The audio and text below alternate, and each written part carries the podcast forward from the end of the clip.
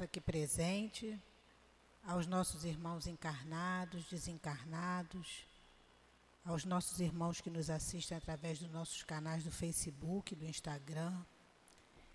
Que Jesus nos abençoe e nos envolva com a sua paz e que nós possamos ter uma manhã de estudo tranquila. Agora, na a reunião das 10, nós estudamos o livro dos médiuns. Quem vai fazer o estudo para a gente hoje é a Débora, que é trabalhadora da nossa casa. E as questões a serem estudadas hoje são as questões de 255 a 261, que fala sobre a identidade dos espíritos. Quem vai fazer a sustentação no momento do passe é o Leonardo, que também é trabalhador da nossa casa. E o capítulo da sustentação é o capítulo 6, o Cristo Consolador. E o item da sustentação é o item número 7. Se alguém tiver necessidade do atendimento fraterno depois da, do estudo, só continuar sentadinho no lugar de vocês que a gente vai encaminhar um trabalhador para que possa orientá-los. E eu gostaria de pedir também que, se possível, ou desligar o celular ou pôr em modo vibra para que ele não toque na hora do estudo ou na hora do passe, que a gente sabe que sempre que o celular toca, a atenção da gente desvia um pouquinho. Então eu vou fazer agora a leitura do Cristo Consolador, do item 7, que no momento do passe o Leonardo vai fazer para a gente a sustentação. E o item 7 diz assim: Eu sou o grande médico das almas e venho trazer o remédio que deve curar-vos. Os fracos, os sofredores e os enfermos são meus filhos prediletos e venho salvá-los. Vinde, pois, a mim, vós que sofreis e que estáis sobrecarregados, e serei consolados e aliviados. Não procureis a força e a consolação em outro lugar, porquanto o mundo é incapaz de pronunciá-las. Deus faz um supremo apelo aos vossos corações por meio do Espiritismo. Escutai-o. Que a impiedade, a mentira, o erro, a incredulidade sejam extirpados de vossas almas doloridas. São monstros que se saciam com vosso sangue mais puro e que vos provocam chagas quase sempre mortais. Que no futuro pratiqueis a lei divina, humildes e submissos ao Criador. Amai e orai. Sede dóceis aos Espíritos do Senhor. Invocai-o do fundo do coração. Então, ele vos enviará seu Filho bem-amado para vos instruir e vos dizer estas boas palavras. Eis-me aqui, venho até vós porque me chamastes. O Espírito de Verdade, Bordeaux, 1861. Vamos agora fechar os nossos olhos, elevar o nosso pensamento a Deus, nosso Pai, a Jesus, nosso Mestre amoroso, pedindo a espiritualidade amiga que prepare esse ambiente que preparou desde tão cedo para receber a cada um de nós. Que sustente a nossa irmã Débora, o Leonardo, no momento dos seus estudos. E que as palavras da Débora possam cair como sementes do alto na nossa mente e no nosso coração, para que possamos ter entendimento do estudo que a nossa irmã vai nos trazer. Pedimos ao altivo, ao diretor espiritual da nossa casa, a esses irmãos tão queridos, que são a coluna que sustentam a nossa casa de amor, que nesse momento possa amparar a todos nós. Pedimos a Jesus, nosso Mestre, e a Deus, nosso Pai, a permissão para que possamos dar início ao estudo do livro dos médios da manhã de hoje. Graças a Deus.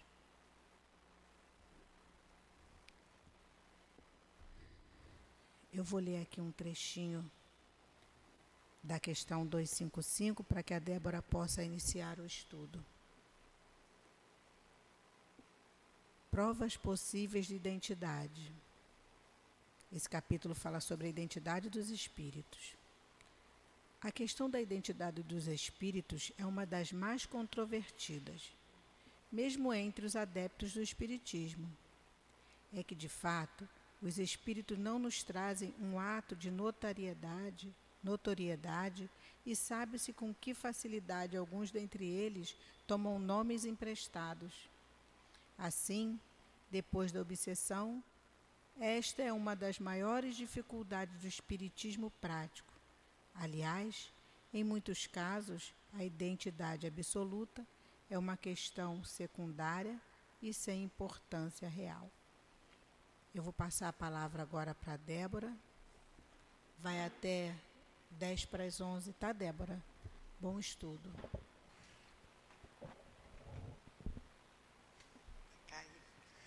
Né? Então, bom dia a todos. Bom, bom dia a todos. Que possamos juntos nessa manhã estudarmos o livro dos médios.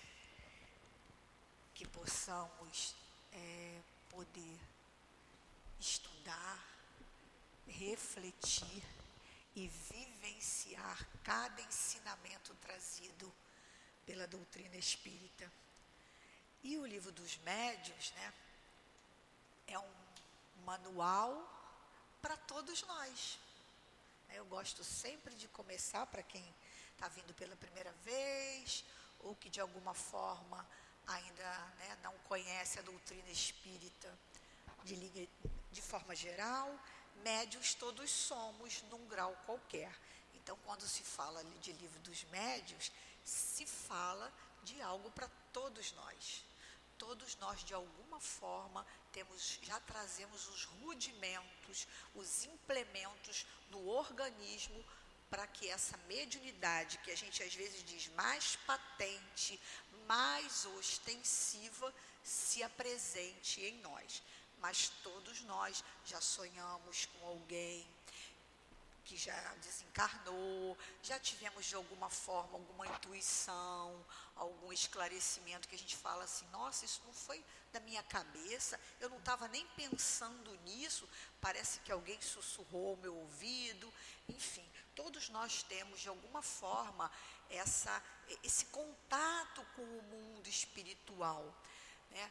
mas que de, a gente caracteriza essa mediunidade mais pela regularidade, pela ostensividade, mas de alguma forma o, o livro dos médios é para todos nós que em algum momento podemos desenvolver de forma mais patente né, essas possibilidades desse intercâmbio entre encarnados e desencarnados. E aí, então, e outra coisa interessante, né?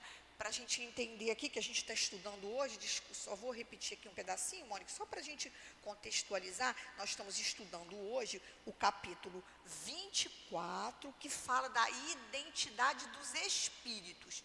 E aí eu gosto sempre de é, alertar a gente né, e, e organizar o nosso pensamento de que espíritos. Espíritos somos todos. Então, de alguma forma, aqui está falando do quê? Dos espíritos né, desencarnados, que não estão no corpo físico e que Kardec, né, se, se, se com, é, com, no diálogo com eles, né, nas evocações, precisou desse, desse intercâmbio para ele compor, organizar e compilar e codificar a doutrina espírita. Então a gente sabe que a doutrina espírita era prima, ela preza por quê? Por essa imortalidade, pela reencarnação, ela pela comunicabilidade com o mundo espiritual. Então nada mais justo para ele compreender esse mundo espiritual, compreender para onde vamos, da onde viemos, né, qual o nosso destino. Então, o tempo todo Kardec foi se apropriando desse conhecimento que é a base da doutrina espírita para poder organizar esse manual que entendemos hoje que é para todos nós.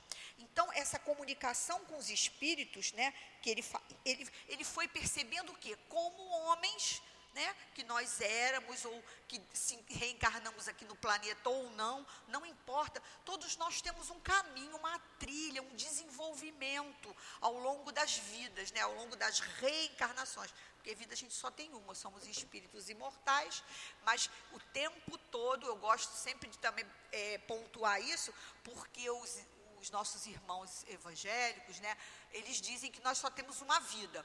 E eu digo, é verdade, só temos uma vida.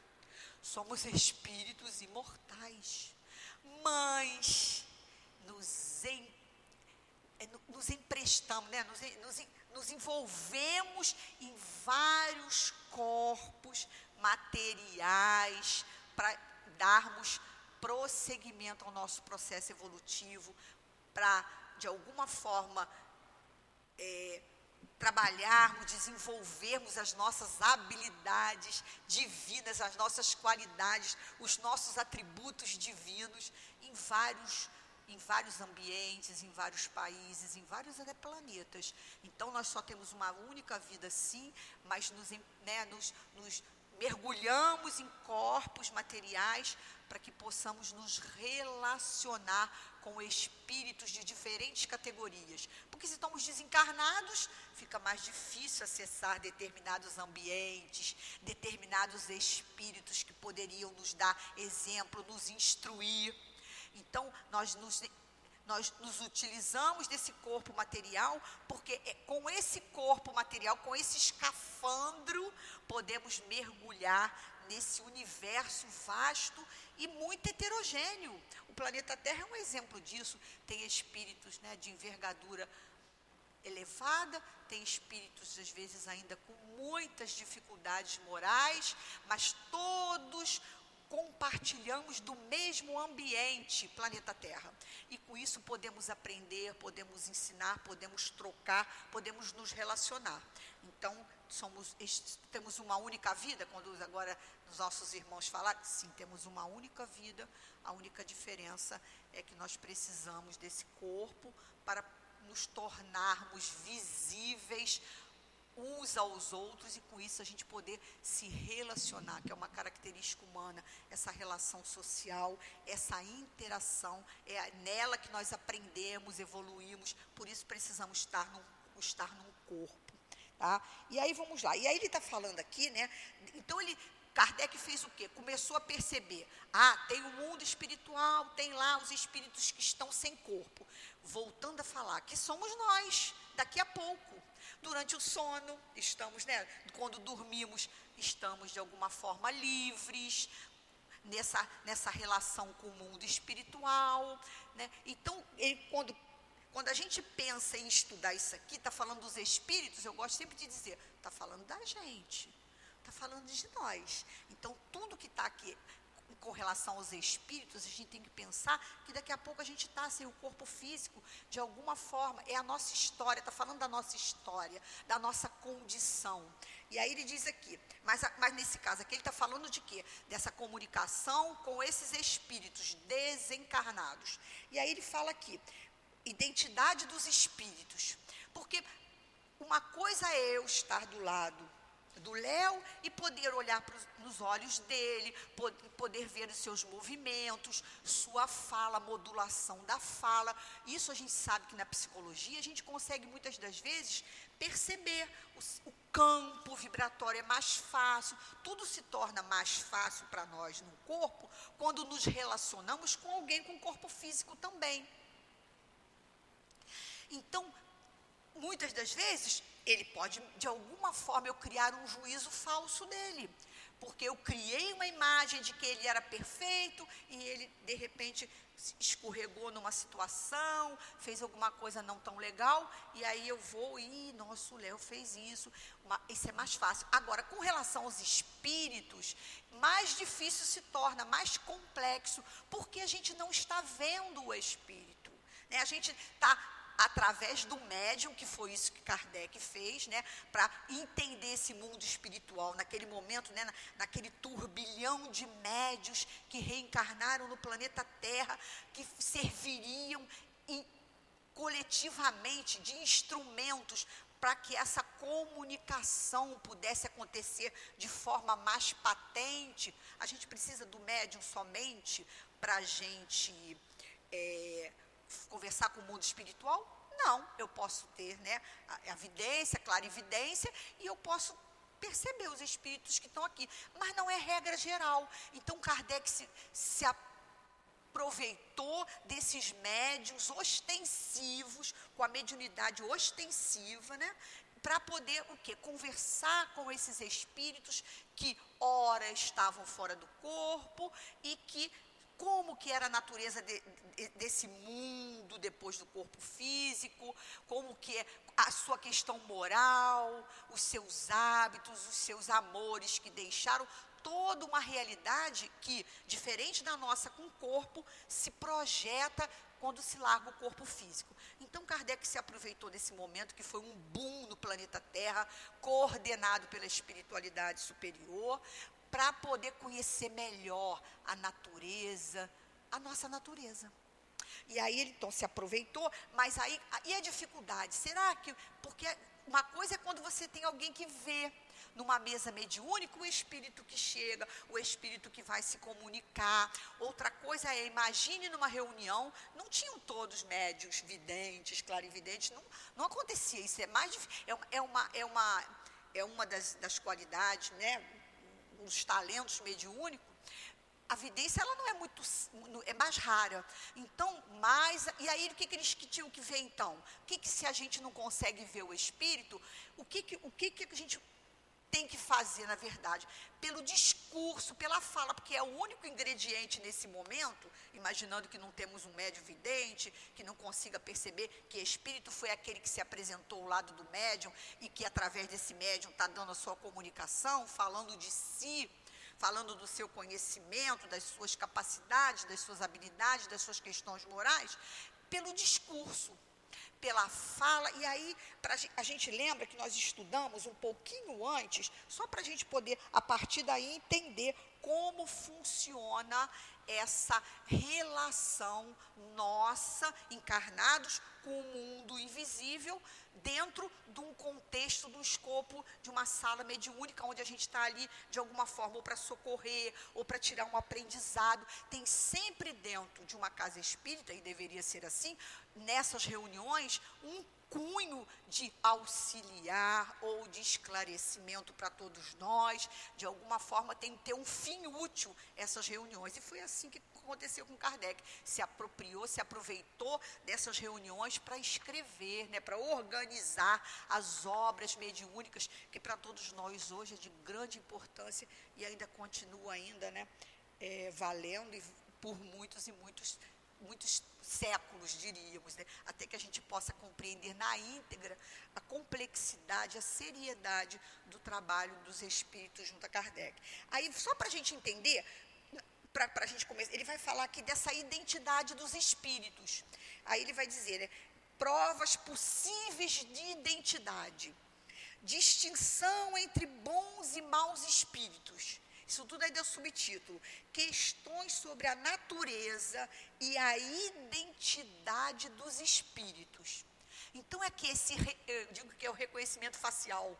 Na, agora você para entrar em alguns aplicativos, reconhecimento facial. É ele mesmo? Aqui a gente pode fazer isso. E no mundo espiritual, como que é esse reconhecimento facial? E aí eu lembrei, porque quem é que está do outro lado? Quem é que está dando a comunicação? Não sabemos. Né? Mas os, o Kardec, lógico, pensou em tudo e perguntou aos espíritos como reconhecê-los, como é que a gente faz, né? Imagina milhões de reuniões acontecendo, muitas com fins até sociais, mas Kardec, ético, coerente, maduro, percebeu que ali tinha um uma grande revelação que poderia ser trazido para a humanidade, uma grande alavanca de progresso para a humanidade e se apropriou disso de uma forma muito coerente, muito racional, muito ética, visando é como foi revelado para ele depois, né, visando alavancar a humanidade. E aí, então, lá no capítulo 10, Kardec já pensando nisso tudo até chegar no 24, já lá se organizou e criou, né, é, escreveu esse sempre com o concurso dos espíritos, na verdade Kardec codificou, organizou por temas, fez uma peneira em todas as informações que vinham de várias partes do mundo. E aí ele fala assim: a natureza das comunicações. Só para a gente entender aqui, eu vou ler uma frase de cada uma delas para a gente entender do que a gente está falando lá. E aí ele fala assim: comunicações podem ser grosseiras, Está falando de nós, dos espíritos que desencarnaram e que estão ali ao lado dos médios para se comunicar, para falar de si, para falar sobre o mundo, sobre a vida, sobre as relações, sofrimento, dor, enfim. Comunicações podem ser grosseiras, frívolas, sérias ou instrutivas. E aí ele vai dizer: se tiver bem compenetrado conforme a escala espírita, e ainda vai falar lá na escala espírita, melhor ainda, ele vai dizer assim: da variedade infinita que existe entre os espíritos, sob o duplo aspecto da inteligência e da moralidade. Hum, então vão ter espíritos inteligentes, mas nem sempre moralmente elevados espíritos inteligentes e, e elevados. Então a gente está vendo aí como nós, a, né, eu, digo sempre assim, temos que ver que somos nós. Então, quantas pessoas são inteligentes e não são moralmente né, elevadas? Quantas pessoas são inteligentes e moralmente elevadas, sim. Então a gente está vendo aqui essa amálgama, essa mistura que é característica do planeta Terra, está sendo falada aqui. Aí ele diz, da variedade, inteligência e da moralidade, que,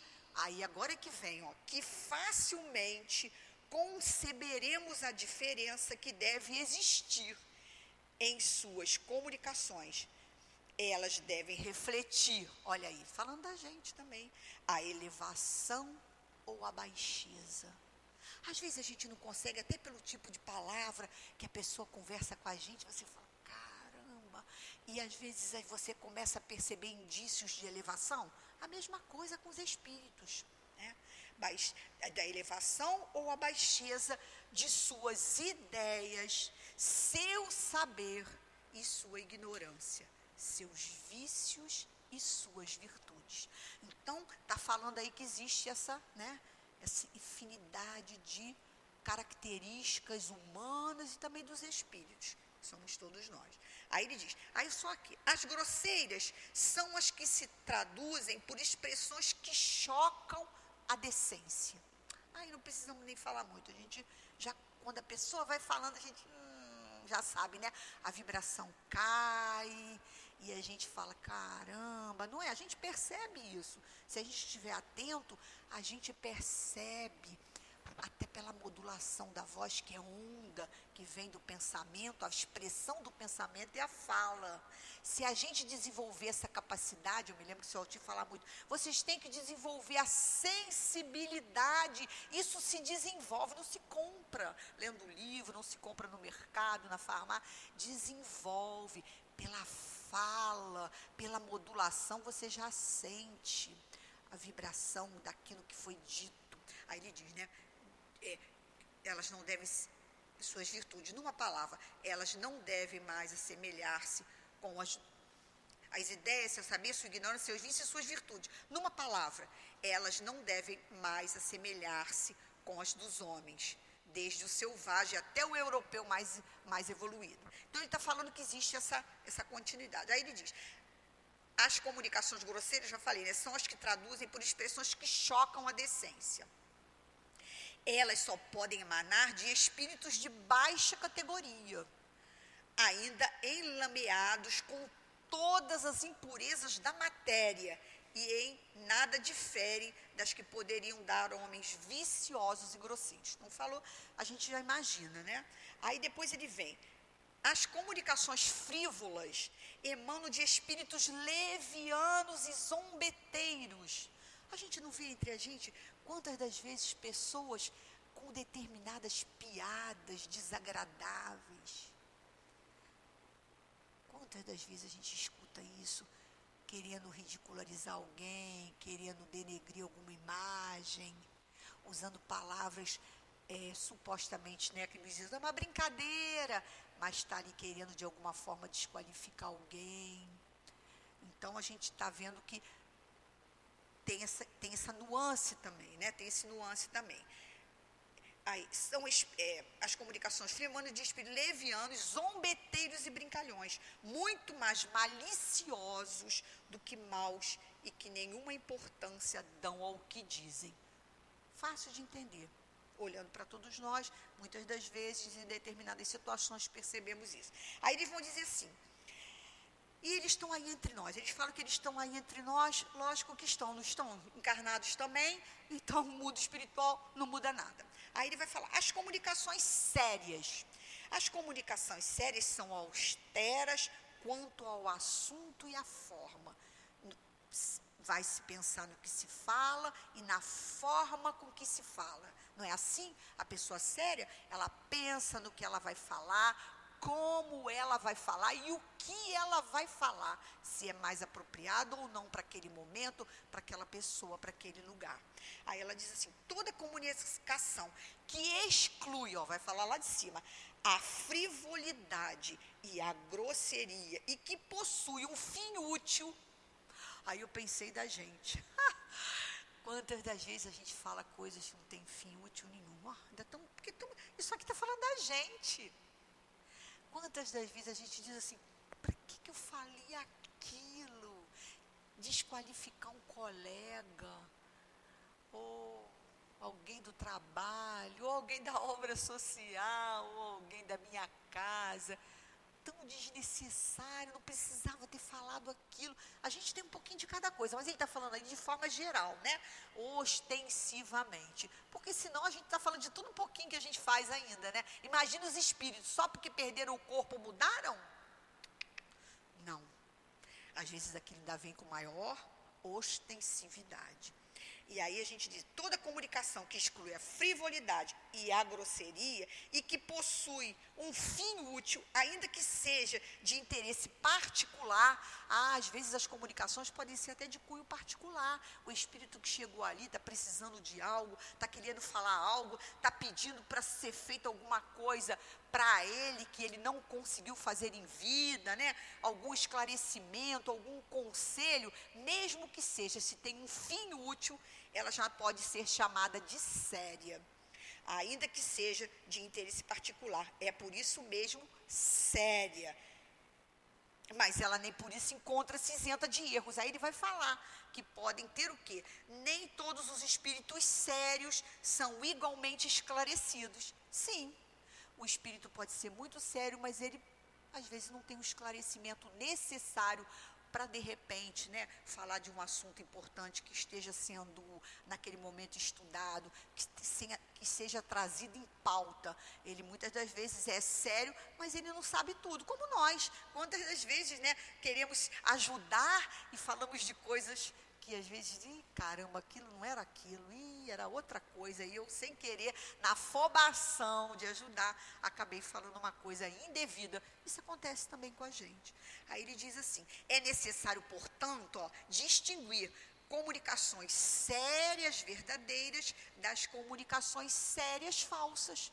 Eu posso, Carlos, me perguntar uma coisa, eu posso, no, no na ânsia de ajudar ele, ou na ânsia de achar que eu sei tudo, falar alguma coisa para ele e dizer assim, pô, caramba, não era aquilo. Depois venho lá na frente de, olha só, eu pensando que aquilo era isso, mas não era. Mas não deixa de ser uma coisa que é séria, porque eu não quis, não tive a intenção de mentir para ele, nem manipular ele. Mas, de qualquer forma, né, não foi é, é, séria, mas não verdadeira.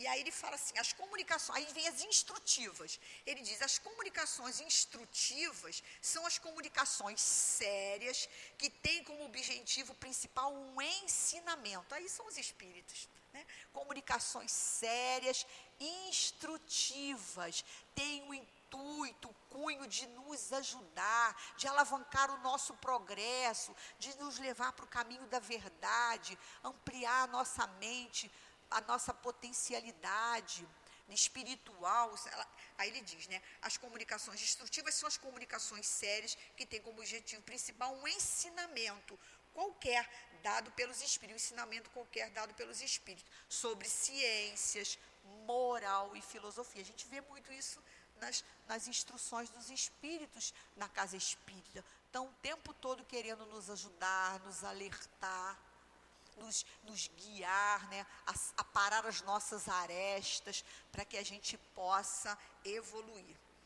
Aí ele diz: os espíritos sérios ligam-se àqueles que querem instruir-se e os secundam, enquanto os de, deixam os espíritos levianos a tarefa de se divertir com os que só veem nestas manifestações uma distração passageira. E aí ele fala que a regularidade é que vai fazendo, isso é interessante e coerente. Se eu conheço o Léo hoje e vou falar um monte de coisa para ele, ele vai falar um monte de coisa para mim. Eu posso acreditar no que ele está falando de primeiro? Não. Eu posso até achar coerente, mas a regularidade e assim são com os espíritos. É que vai fazer com que eu diga, nossa, esse espírito, quando se comunica através desse médium ou de algum outro médium, ele traz sempre uma coerência no seu discurso. E aí, com isso, a gente vai criando o quê? Vai realmente compreendendo se ele é se é uma comunicação séria e instrutiva, tá? Isso aí agora vamos voltar lá para o nosso, então a gente sabe que tem estamos do outro lado lidando com todas essas questões. E aí vamos lá, né? Aí ele diz assim, agora voltando para o nosso capítulo de hoje, ele diz assim: a identidade do espírito dos personagens antigos, ó, uma outra nuance, que coisa interessante. A identidade do espírito dos personagens antigos é a mais difícil de constatar. Muitas vezes ela é até impossível.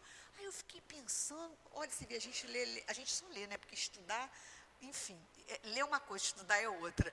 Aí estava olhando aqui, quer dizer, tive que estudar de alguma forma. Aí fiquei pensando, caramba, é mesmo. Aí por que será? Lógico. Ah, a Dom Pedro vai se comunicar. Mas eu não sei quase nada de Dom Pedro. Eu, às vezes, numa comunicação com um parente, que algum espírito vai trazer, às vezes a gente não sabe tudo dele, tem nuances da vida dele, dos sentimentos dele que eu nem sabia. Imagine de um espírito que diz que é Dom Pedro. Imagine, lá que viveu no século lá atrás, que eu não vivenciei, que eu muitas das vezes, mesmo sabendo dentro da história, eu não sei direito sobre esse espírito, é mais difícil ainda de eu poder tirar dessa comunicação alguma informação, algum parâmetro que faça com que eu diga é ou não é ele. Então você vê que é, é, o que ele falou aqui, é quase impossível. Eu não tinha lido esse, assim, dessa forma, né? Muitas das vezes é, ela é até impossível. E ficamos reduzidos a, agora sim, olha a cereja do bolo. Ficamos reduzidos, olha que interessante, ele sempre mostra, dá dificuldade, mas mostra a solução. A uma apreciação moral. Aí volta lá no capítulo 10. apreciação moral, aí vamos ver se a linguagem do espírito, lembra? Grosseiro, frívolo, sério ou instrutivo. Então a gente vai ter que o quê? De novo voltar naquela situação de que a linguagem, a vibração do espírito, a gente pode sim perceber desenvolvendo a nossa sensibilidade quando o espírito chega no ambiente. Não era assim? Diziam que Chico, que eu nunca fui ver Chico, que a, a vibração dele atingia quilômetros. Quem estava lá no outro quarteirão já estava envolvido em emoções e vibrações daquele espírito que emanava ah, não temos Chico, mas a gente, se a gente começar a desenvolver isso, a gente consegue perceber a vibração até no abraço, no aperto de mão, a gente consegue perceber a vibração do espírito. Essa é a característica humana, desenvolver os atributos da alma, os atributos divinos. Aí ele diz assim: "Ah, tá. Julgam-se os espíritos como os homens". Aí, isso que eu falei. Ah, tá baixo? Julgam-se os espíritos como os homens. Lógico. Eu sempre que vou ler a doutrina espírita, penso, está falando de mim. Ué, não está falando para espírito? Está falando de mim. Está falando de nós, de todos nós. Eu sempre trago a doutrina espírita para o pessoal. Porque, ou não é? É para todos nós. Daqui a pouco estou largando o corpo físico e voltar, como diz o outro, do outro lado da moeda. É legal falar disso, né? O corpo físico e do outro lado. Por quê? Vocês já conseguiram, já conseguiu tirar um lado da folha de papel sem perder a identidade dela? Não. Assim somos nós. E aí ele diz aqui, aí vamos lá. Aí ele fala assim: à medida que os espíritos, olha que coisa interessante, falando da gente, à medida que os espíritos se purificam e se elevam na hierarquia, vamos nos purificando como? Nesses mergulhos na carne. Vamos lidando aqui, né? Vamos nos relacionando com as diferenças, uns mais elevados, outros menos elevados vamos nesse fluxo infinito, infinito, contínuo. Leon Denis fala tanto disso, né? É um contínuo, porque não tem interrupção. Quando eu desencarno, eu continuo com a minha mente, com os meus sentimentos, com as minhas tendências, com as minhas ideias, com as minhas qualidades, com os meus defeitos. É um contínuo, eu volto de novo no lugar mais apropriado, na época mais apropriada, com a família mais apropriada, para que a gente possa o quê? O nome já diz, dar continuidade. Então está falando da gente aqui tempo todo. Aí diz, à medida, à medida que os espíritos se purificam e se elevam na hierarquia, nós, os caracteres distintos de suas personalidades se apagam. Olha que interessante. Quanto mais eu vou evoluindo, e aí a gente está pensando no planeta Terra, ele vai falar de algum momento disso, que a gente tem muito menos espíritos elevados do que espíritos é, não elevados no planeta, né? E por isso eles às vezes usam os nomes mas nem sempre aquele nome. O Espírito vai falar que é João Evangelista. Não necessariamente é João Evangelista, mas é daquela família espiritual. Porque como que ele ia falar de um nome, de um Espírito, que ainda não tivemos contato no planeta Terra? Porque temos poucos aqui, espíritos elevados no planeta, muito poucos, nas, né, nos dedos das mãos, que no dos pés, e olhe lá. Então, eles muitas das vezes eles se apresentam, mas na, representando essa família espiritual. Interessante isso que eu também não tinha me apropriado disso. Aí ele diz assim: entretanto, deixe de conservar suas individualidades. É lógico, o espírito, quanto mais ele vai se elevando nessa hierarquia, ele vai lidando, tratando das questões humanas de uma forma muito homogênea. Uma coisa é eu estar lá cheio de dificuldades, com tantas, né? Com tantas imperfeições, e aí eu falo para o Léo, falo para o Carlos, mas aí eu vou falar muito pessoal. Não, porque isso é aquilo, você, você, eu, nós. A gente fica no você, você, no eu e no nós. Mas quando a gente vai se elevando nessa hierarquia espiritual, nós vamos podendo falar mais todo, das sociedades, das coletividades. A gente vai saindo um pouco desse particular e vai entrando em algo mais geral. Quando um espírito dá uma mensagem na casa espírita, ele não está falando em particular nem para mim, nem para você, está falando para nós. Eles vão, eles vão pegando o âmbito mais geral das necessidades humanas. Olha que coisa interessante. Eles vão olhando o todo, cada vez mais. Não fala uma coisa que seja bom só para mim e para ele. Ele vai falar uma coisa que seja boa para nós, para esse todo, para essa família, para essa sociedade, para esse país, nessa nação. Entendeu como é que eles vão fazendo? Aí eles vão tendo uma visão mais geral, porque eles sabem das dificuldades gerais. Eles sabem que cada um de nós temos dificuldades bem parecidas. Porque já foram um dia também, né? né? Aí ele diz assim: é o que acontece com os espíritos superiores e espíritos puros. Eles vão o quê?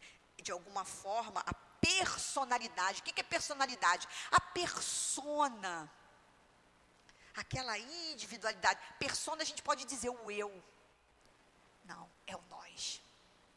É o nós. Aí ele diz aqui.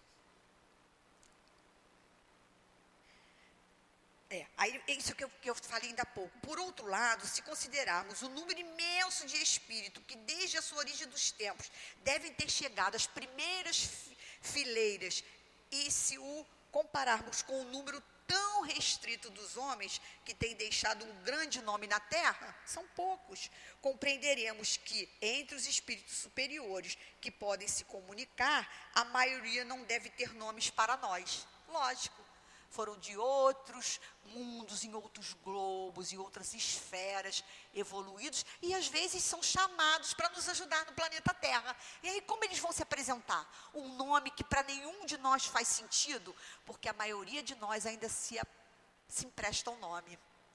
A gente não, não, se, não se dá conta daquilo que ele falou lá, de quê?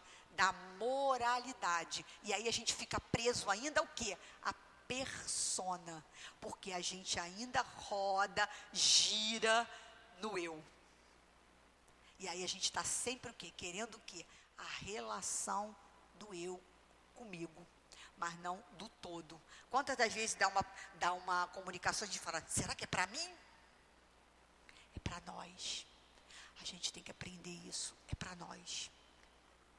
Aí ele fala aqui, por isso é que ele já educa a gente.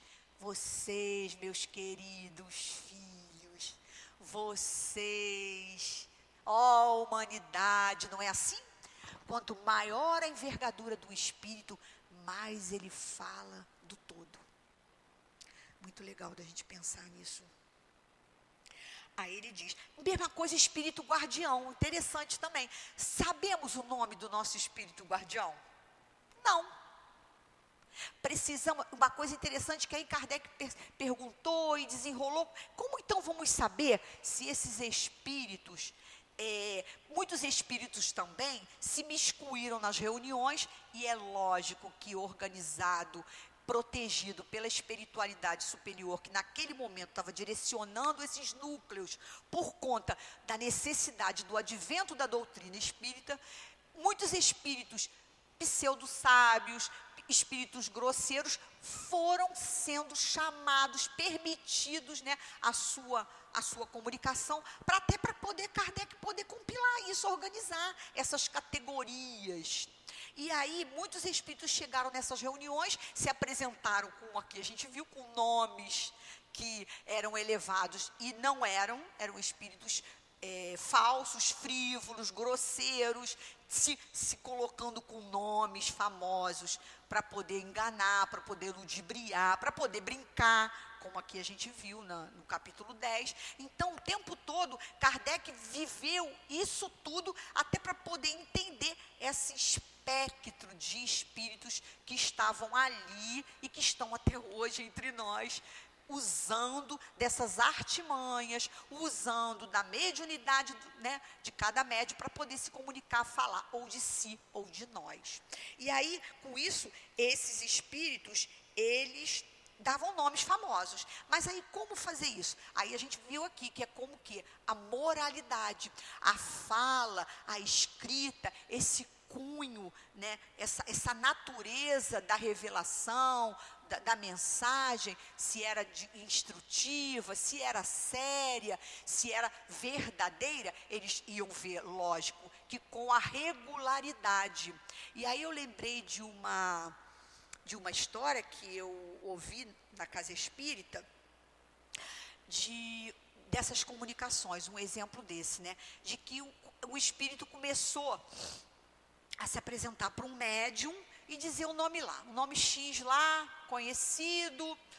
E, a princípio, todo mundo ficou, ih, caramba, esse, esse espírito famoso, essa coisa toda. Só que o que, que acontece? Por isso é que é interessante, às vezes, a gente ter nessas comunicações, nessas reuniões, o ideal né, era a gente ter um médium vidente, que pode muito, facilita o trabalho, né? Facilita o trabalho de olhar a característica do médium, olhar a característica do espírito, e aí começar a entender se tem essa possibilidade mediúnica, esse casamento fluídico, enfim. E aí o que, que ele percebeu? Que o espírito sempre dizia é, que era esse espírito famoso. E aí o que, que um médium vidente viu? Essa evocação que o Kardec fala aqui, que uma forma da gente entender e perceber e poder até desmascarar o espírito ou não, ou compreender sua revelação, uma, da, uma das características é você fazer a prece. E aí ele pedia o quê? Para o espírito. Em nome de Deus, quando falava em nome de Deus, o espírito titubeava sempre pedindo ao Espírito para que estava ali através do médium evocar a Deus acima de tudo e a sua permissão. Olha que coisa interessante. Aí o Espírito balança, porque ele não consegue falar, porque está falando de algo muito superior. Imagina numa reunião séria, imagina num trabalho desse de né, revelação da doutrina espírita, Kardec entendendo a complexidade, a seriedade, a responsabilidade de tudo aquilo que ia ser revelado para a humanidade.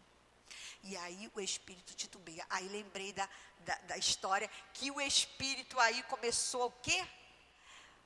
Ele se formava, a princípio, com com aquela imagem daquele, daquele, daquele espírito famoso.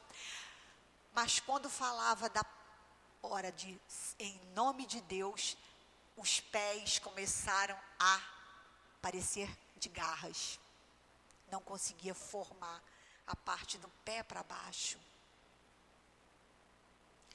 E aí, lembrei de uma situação para a gente entender como tudo na vida tem como a gente descobrir.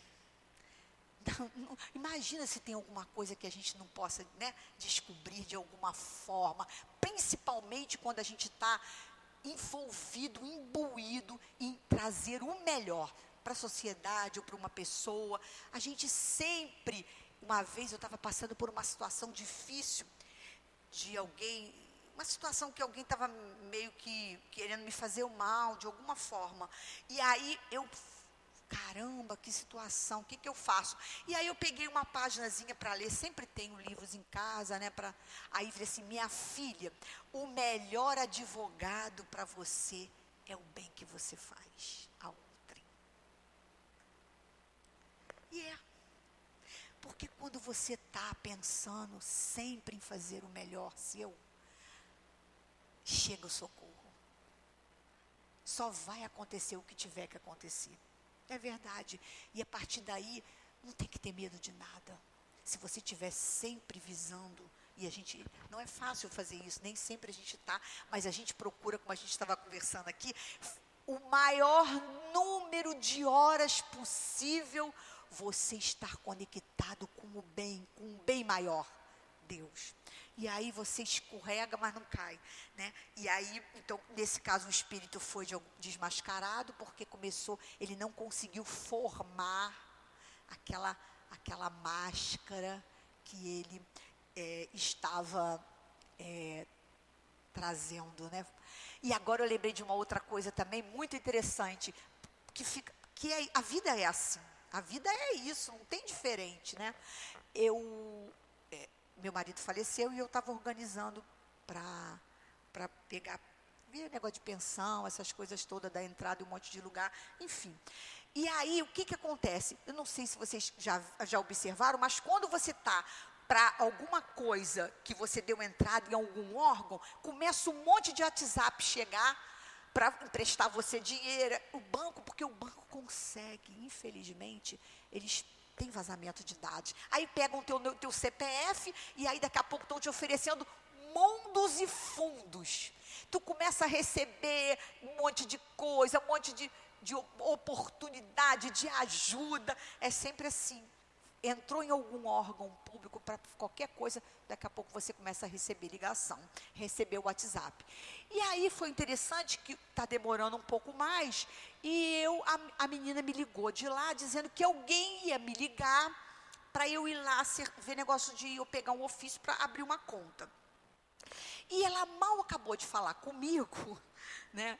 É, uma pessoa confiável, desliguei o telefone, fui fazer as coisas, daqui a pouco tocou o telefone.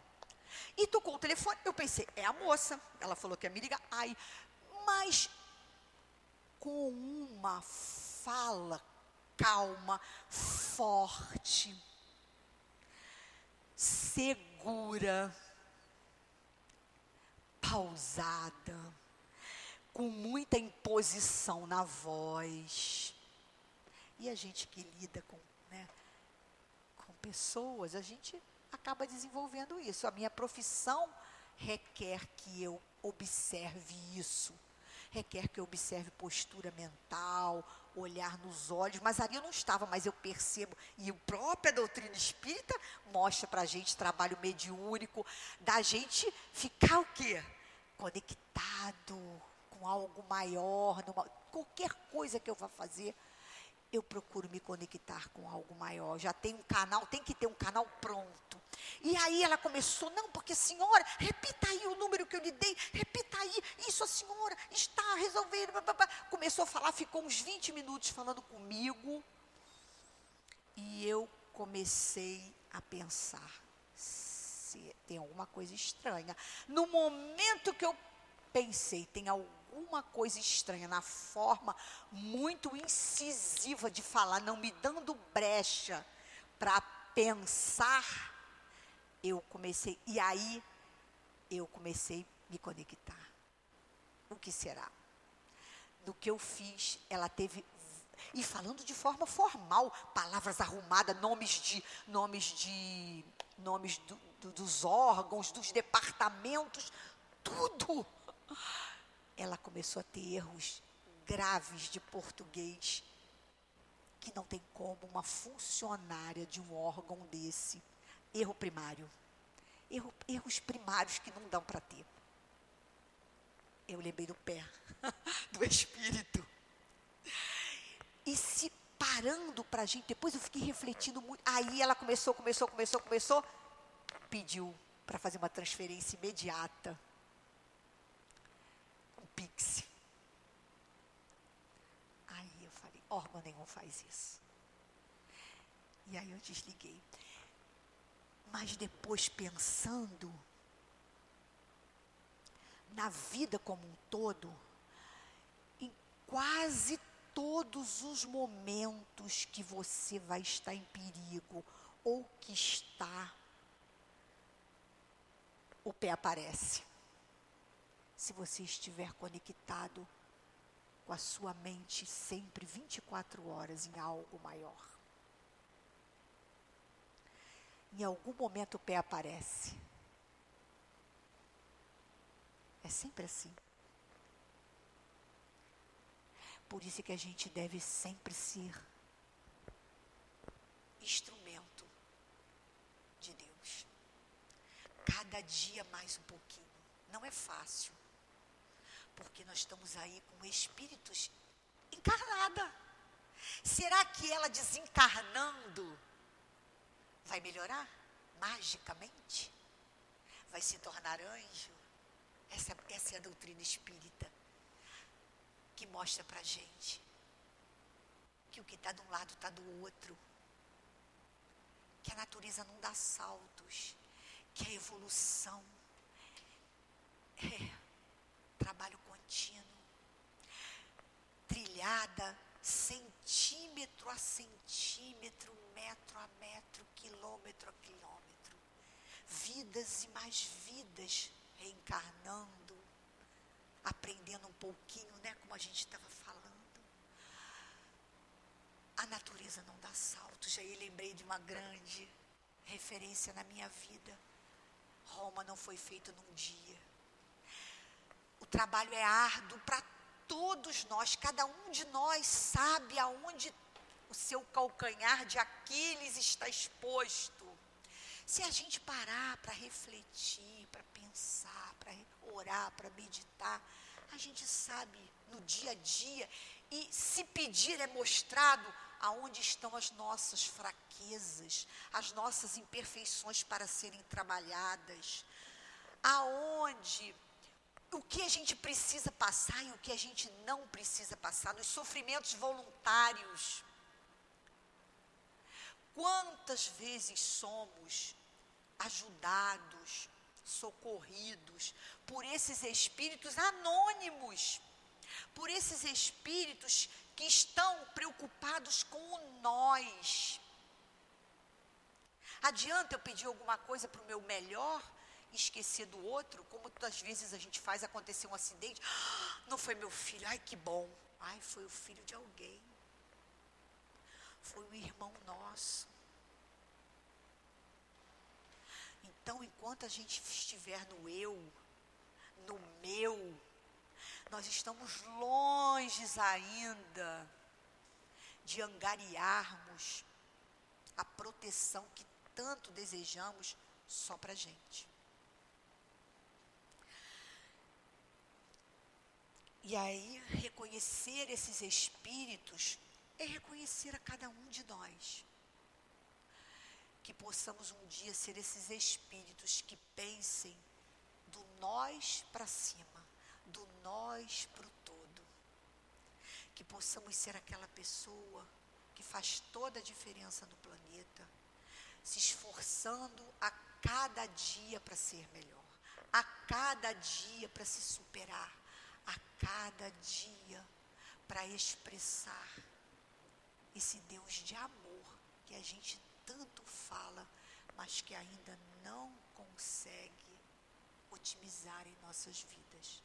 Que possamos todos juntos compreender a doutrina espírita, que tanto nos esclarece a respeito de nós mesmos e nos dá o caminho, a bússola, o norte para nos transformarmos, não transformarmos o outro, mas transformarmos a nós mesmos e sermos um dia, quiçá, instrumento da paz de Deus. Muito obrigada a todos. Obrigada, Débora, pelo estudo. Nós vamos passar agora ao segundo momento, o momento do passe. Eu vou pedir, por favor, aos médios que se coloquem.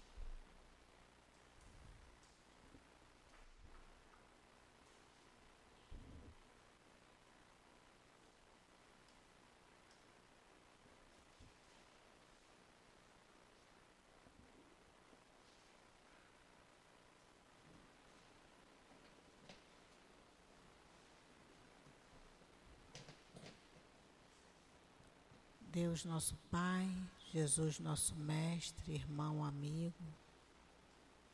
que nesse momento, Senhor, possamos receber todos os fluidos tão necessários ao nosso refazimento. Que através dos médios dessa casa possamos estar equilibrados, nos refazendo e te pedimos, Senhor, que a espiritualidade amiga possa se fazer presente, ajudando a cada um de nós que na tua casa viemos buscar a nossa cura, que possamos ser merecedores da tua ajuda. Seja em nome de Jesus, mas acima de tudo em nome de Deus, nosso Pai, que possamos dar início ao trabalho dos passes. Graças a Deus. Que a doce e serena paz do Senhor Jesus esteja presente junto de todos nós na hora do passe.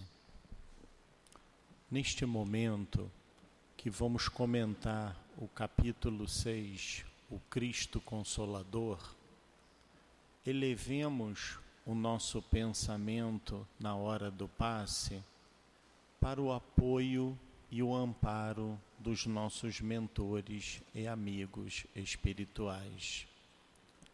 Esta mensagem do Cristo Consolador vem nos alertar o alento que todos nós temos que ter somente na figura do Cristo e da doutrina espírita. Muitas das vezes queremos basear o nosso consolo e a nossa boa vontade em determinadas pessoas. Mas as pessoas são falhas, têm acertos, têm defeitos, têm erros, têm dificuldades de caminhar junto à humanidade. Seres humanos encarnados aqui na Terra têm tantas dificuldades como nós temos. Temos que nos basear única e exclusivamente no ensinamento do Cristo. Este alento que devemos buscar para qual ao nosso conforto espiritual tem que ser único e exclusivo no Cristo e em seus ensinamentos. Buscando estes alentos, temos como a doutrina espírita o balizador maior da nossa tarefa do bem. Balizador este que temos que ter junto de nossos ensinamentos. Ensinamentos que aprendemos através do ensinamento de Jesus e da nossa tão querida, amada doutrina espírita.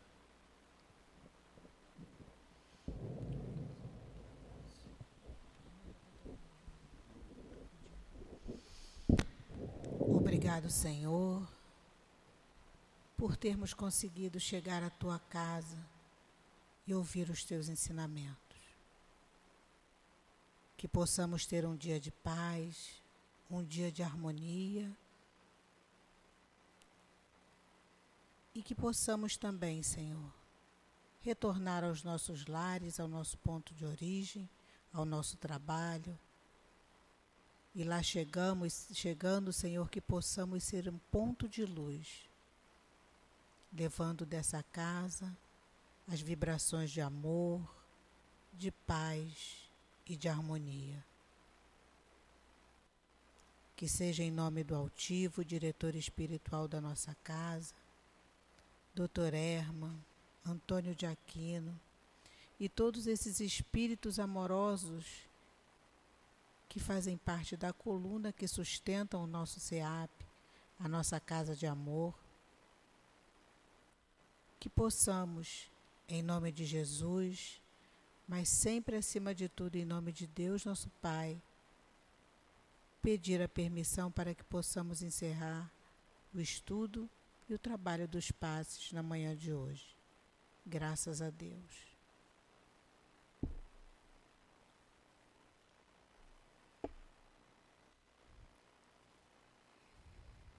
CEAP, Centro Espírita Altivo Panfiro.